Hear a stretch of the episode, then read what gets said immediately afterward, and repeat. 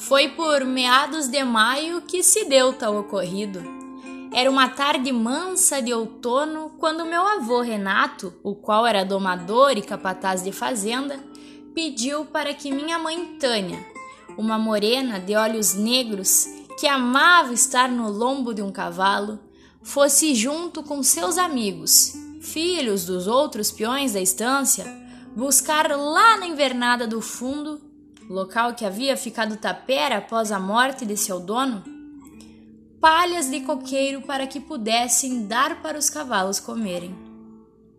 Buenas, o que eles não sabiam é que haviam causos de que o mato era mal assombrado. Quando chegaram no lugar, ataram os cavalos no lado de fora. Entraram mato adentro, pegaram a foice e começaram a tirar as palhas.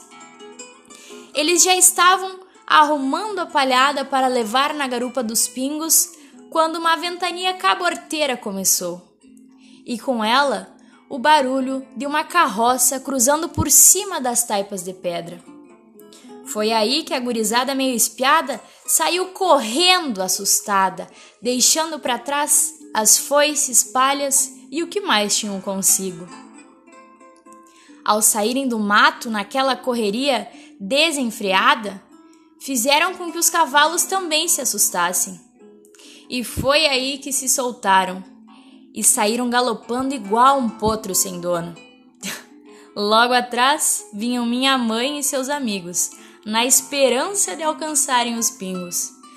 Lá pelas tantas, após tomarem uma certa canseira, foi quando conseguiram pegá-los. Após todo esse furdunço, voltaram para casa de mão abanando. Ao chegarem na fazenda, explicaram tal acontecimento. E naquela noite, enquanto proseavam, no meio da roda de mate, eles se deram por conta de que quando saíram de dentro do capão de mato, não havia mais ventania, tampouco barulho.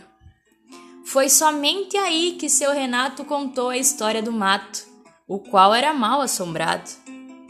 As crianças, mais tranquilas com a explicação, jantaram e se foram dormir, para que no outro dia, bem cedo, pudessem voltar ao mato para buscar o que haviam deixado.